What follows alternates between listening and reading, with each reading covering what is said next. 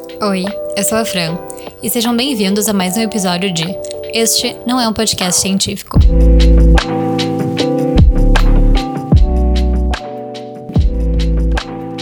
Esse é o primeiro episódio da sequência Vozes da Minha Cabeça.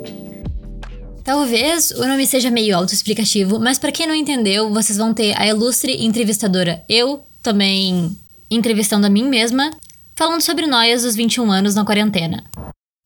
Como as fontes e referências utilizadas nesse podcast serão exatamente vozes da minha cabeça, se pai eu puxo alguma coisa, sei lá, do IBGE para fortalecer, eu acabei não chamando ninguém específico que pudesse falar sobre o assunto. Então vamos começar.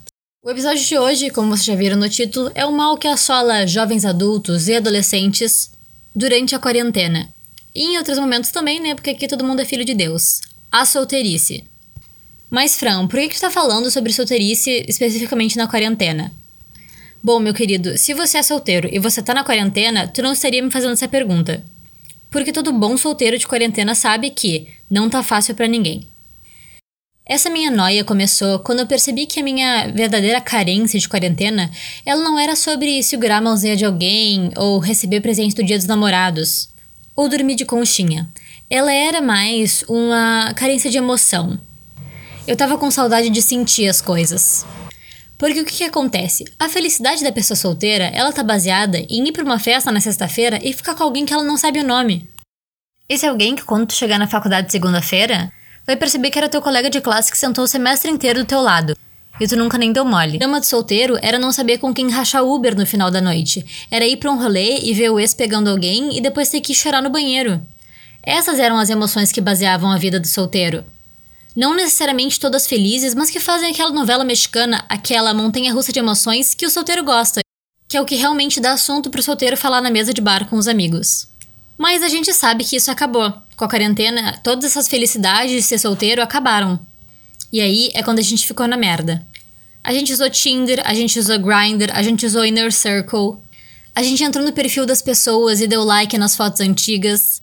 A gente até pensou em mandar mensagem por ex, porque quando a gente fica sozinho, a gente acaba pensando no passado, né? A gente pensa, putz, se pá, se eu não tivesse terminado com meu ex em, sei lá, 2017, eu tinha alguém para mandar nude hoje em dia.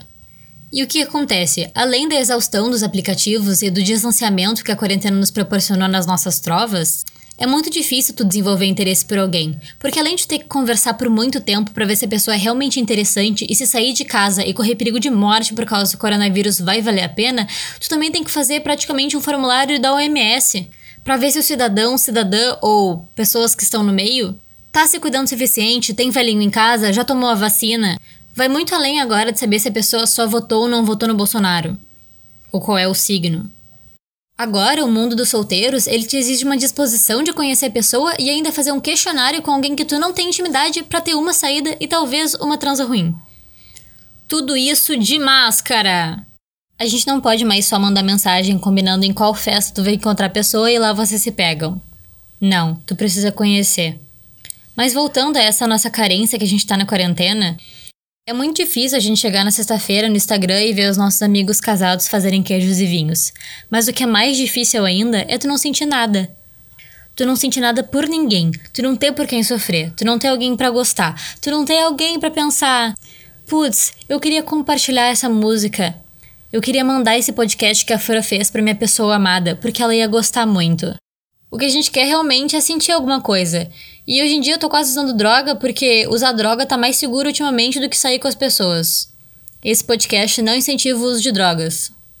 E ao mesmo tempo que eu fico na hipocrisia de dizer pro universo que cada coisa vem no seu tempo, que Deus sabe o que faz, eu também fico pensando, pode mandar meu pedaço da laranja que eu dou conta, pode vir.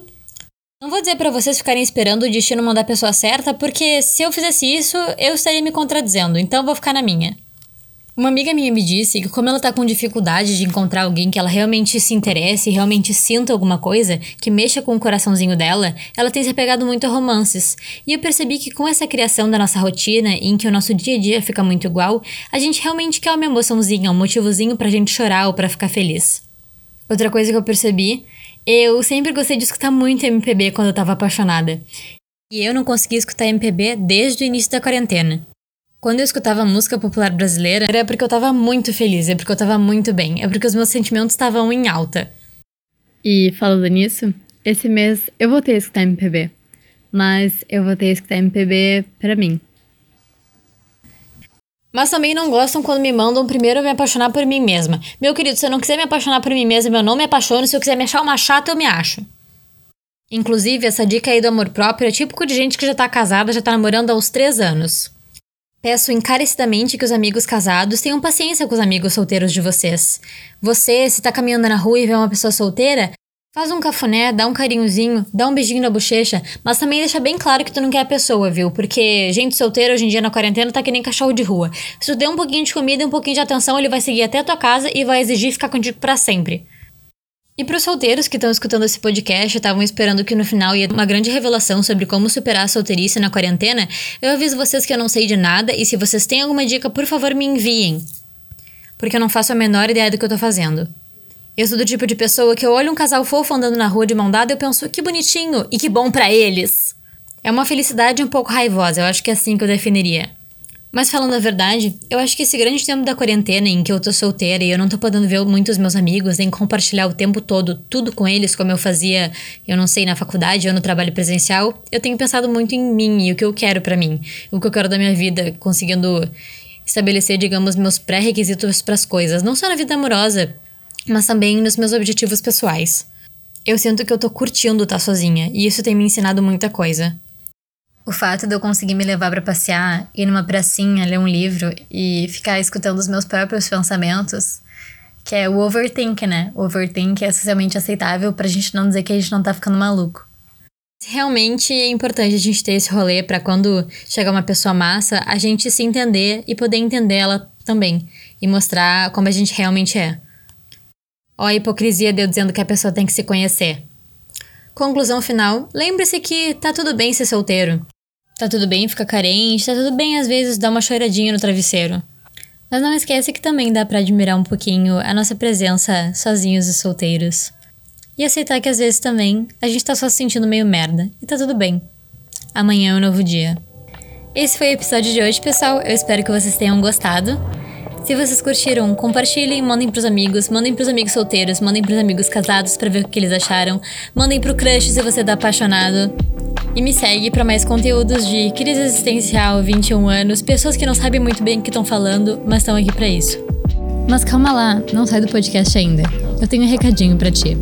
Semana que vem a gente vai ter o nosso primeiro episódio com o entrevistado. Eu não quero falar muito, não quero dar spoilers, até porque eu finjo que eu sou uma mulher low profile, mas se tu foi aquele adolescente que lia muito e daí tu percebeu que de repente tu era adulto e tu precisava amadurecer os teus gostos por literatura, que tu não podia mais ficar lendo Percy Jackson ou Harry Potter, que aparentemente gente mais velha gosta de ler uns escritor russo e uns alemão, então esse episódio é para ti. E se tu não sabe do que eu tô falando, escuta o episódio porque eu tenho certeza que mesmo assim tu vai gostar. Também já dou um aviso prévio que, como vão ser duas pessoas falando sobre um tópico, ele vai ser um podcast um pouquinho mais comprido do que vocês estão acostumados. Mas eu tenho certeza que vocês vão gostar.